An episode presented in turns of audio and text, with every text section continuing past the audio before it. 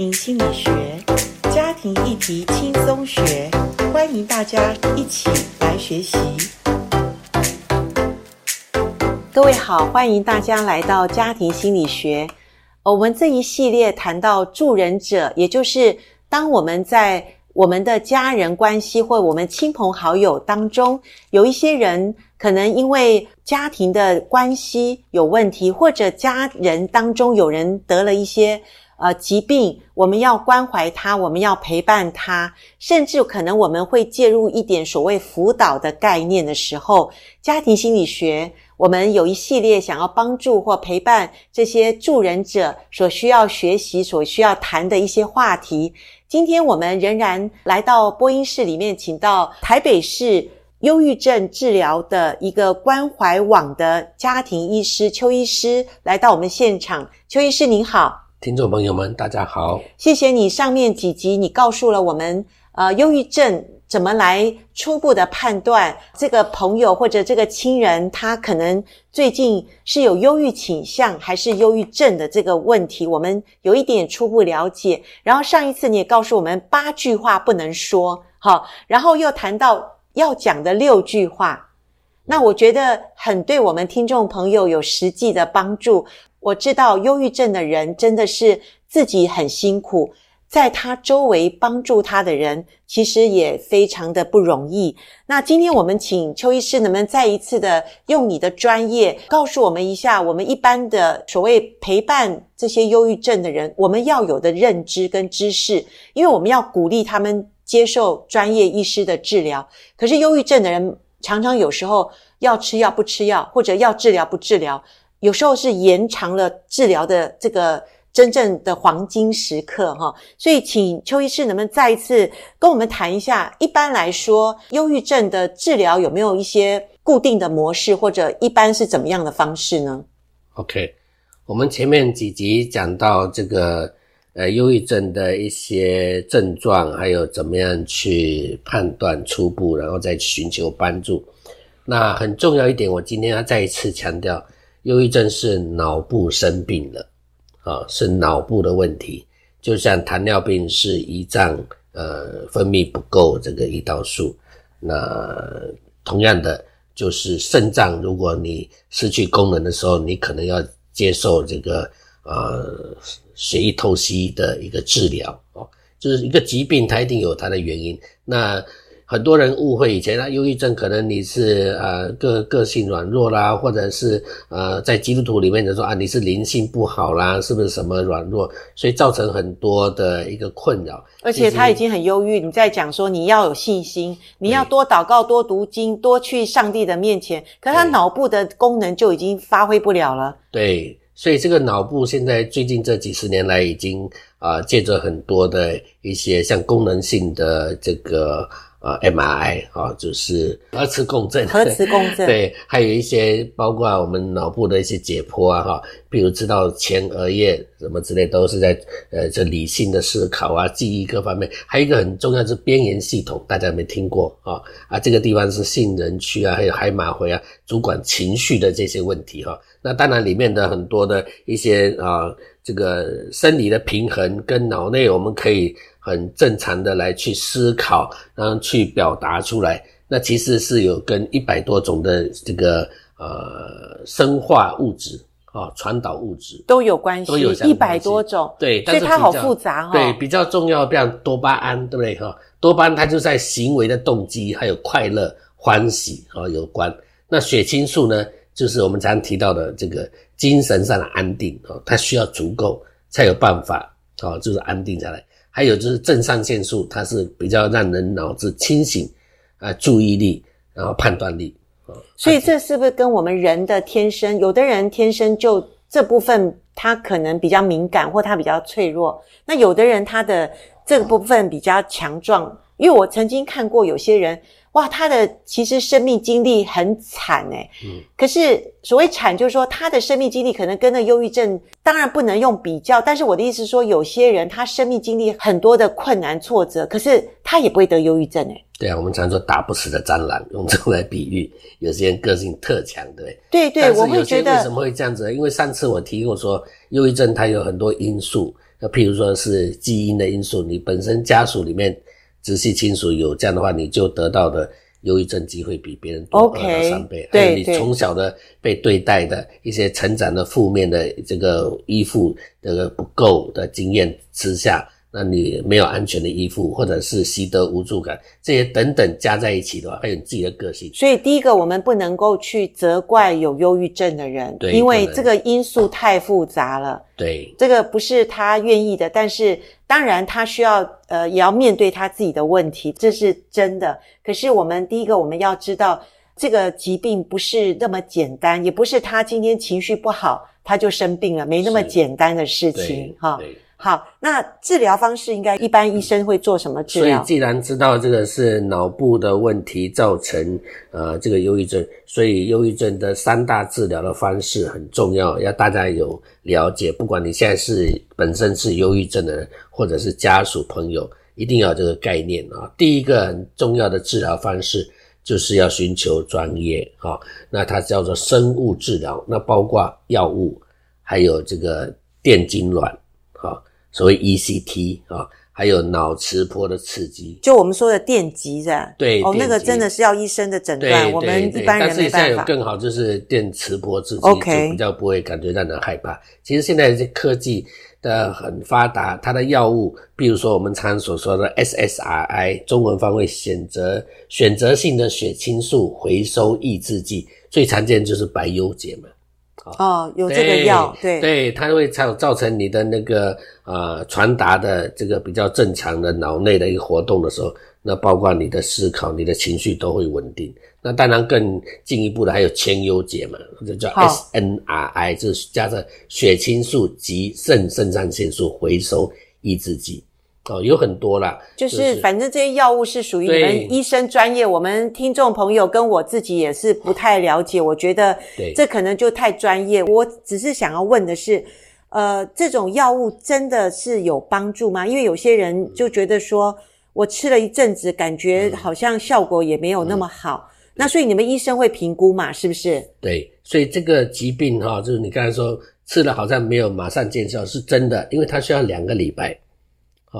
两个礼拜让他那个药物达到一个浓度够的时候，平衡的时候，它的效果才会出来。所以你不要说看了几天没有好，又换了另外一家，那这个就是到处去呃逛逛医院，那可能就是对你不好。那两个礼拜吃了，感觉有，就是将来就是至少三个月到半年，甚至九个月啊，那看它的呃程度是怎么样的一个呃情形。但是你千万不要随便乱呃，就是停止吃药。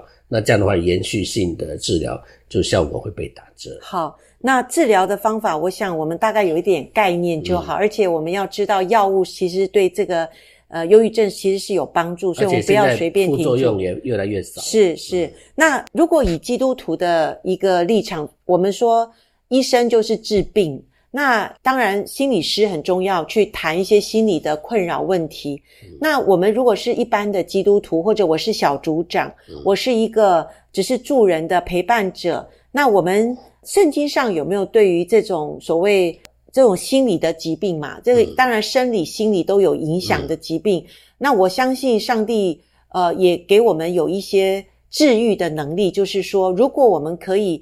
了解一些圣经的原则，也许我们根据这个原则，我们也可以有一些好的助人的方法。嗯、这部分邱医师，你有没有可以提供我们一些圣经的原则？有。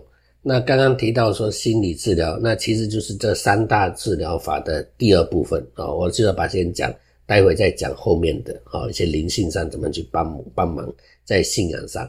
那心理治疗是第二大的一个治疗方式，因为呢。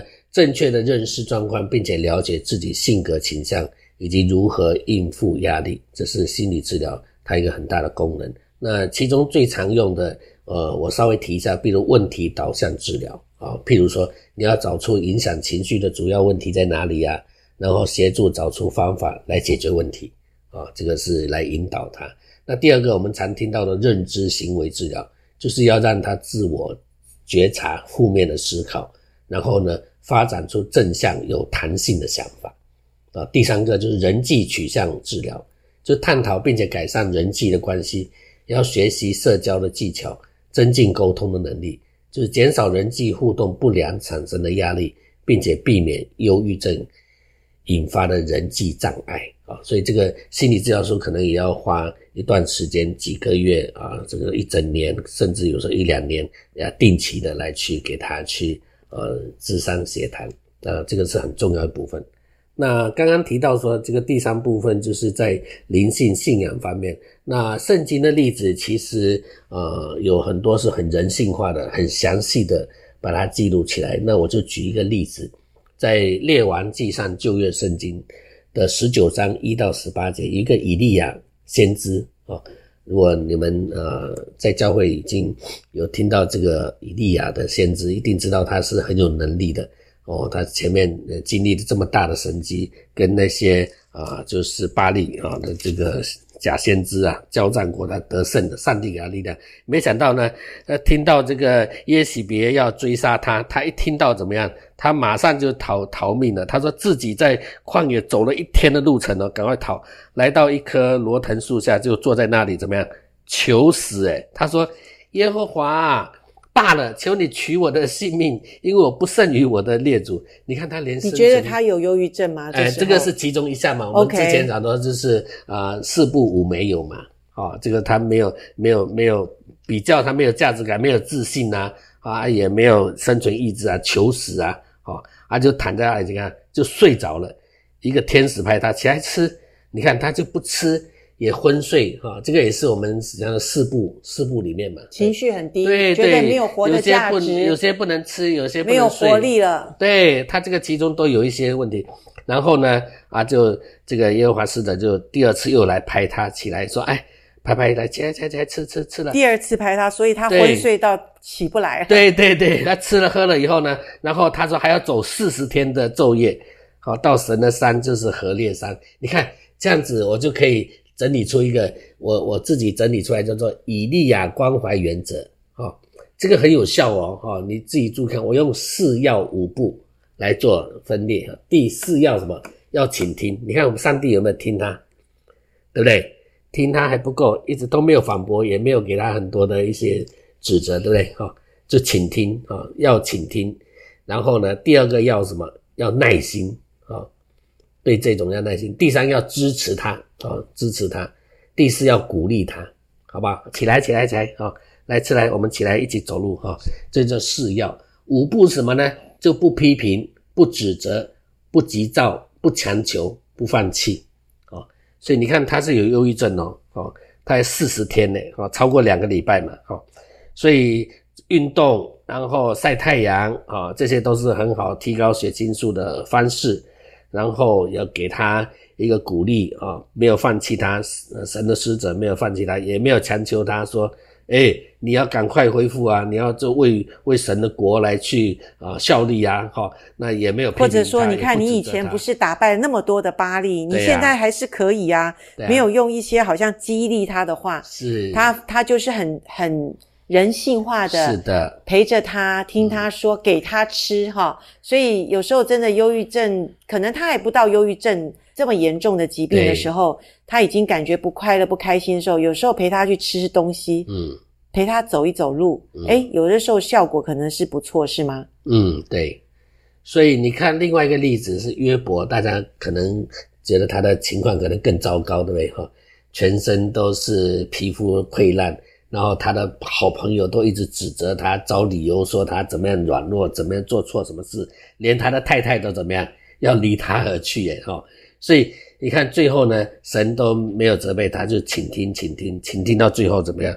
这约伯讲了一句话，很很很重要的话，给我们做这些家属的人一个提醒。他约伯回答说：“这样的话，我听了许多。”你们安慰人，反叫人愁烦哦。虚空的言语有穷尽吗？有什么话惹动你回答呢？我也能说你们那样的话。你们若处在我的境遇，我也会联络言语攻击你们，又能向你们摇头。但我必用口坚固你们，用嘴消除你们的忧愁。你看他反而过来，就是说他自己身历其境。那将来我们要去帮助这些人的时候，我们要提醒，真的不要用太多的。呃，理性的话，或者是去批评、去指责的话，那我想会对这些人是比较有帮助。所以我在讲哈，是要哦，要倾听，要耐心，要支持，要鼓励。啊，我那个好朋友黄维仁博士啊，他讲了一句名言，他说：“倾听就是爱，了解中有意志。”好，他是很好的基督徒，我相信他也是从这个经文里面，呃，学到倾听就是爱。对，这句话真的也很帮助我个人，还有呃，在帮助别人的时候，呃，常常就提醒自己，我们有两只耳朵，一个嘴巴，上帝创造我们的时候，呃，就希望我们多听少说哈。那真的听可以帮助一个人，他被了解。当他感觉被了解的时候，他就感觉到他被爱。那我相信，呃，一个人能够感受到他是受别人爱的时候，他其实就不会有太多的所谓忧郁的倾向，甚至不会得忧郁症。可是我相信，这个世界上最缺乏的也是爱。所以，听众朋友，我们呃这一系列谈到忧郁症的时候，呃，我希望我们助人者。我们先能够爱自己，因为我们常常知道上帝给我们的诫命就是爱人如己。当我们知道怎么爱自己的时候，我们不苛责自己，我们也不定罪自己。我们知道爱自己的方式的时候，我们也同样会用爱自己的方法去爱别人。这是上帝给我们人类最好的一个诫命，因为上帝也了解我们，因为上帝就是爱，上帝知道我们需要。所以，上帝就给我们这条诫命，让我们知道怎么去帮助人。呃，今天虽然我们谈了一些很多治疗的方法，或者说一些呃所谓圣经的原则，谈呃忧郁症，其实呃最重要的是，还是我们平常生活中，呃，我们与我们的家人、与我们的好朋友，我们可以多一点的去呃去踏青、去郊游、去户外走一走。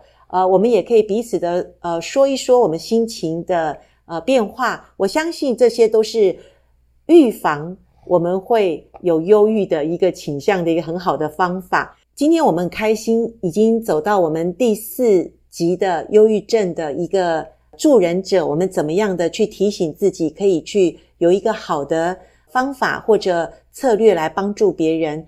那我想我们最重要的是。我们还是能够把自己能够坚固起来。我们在帮助别人的时候，我们才会有更多的能力，跟我们也知道助人是一个有效的助人方法。好，谢谢邱医师今天来到我们的播音室，感谢你，谢谢，我们下次见哦。下次见，拜拜，拜拜。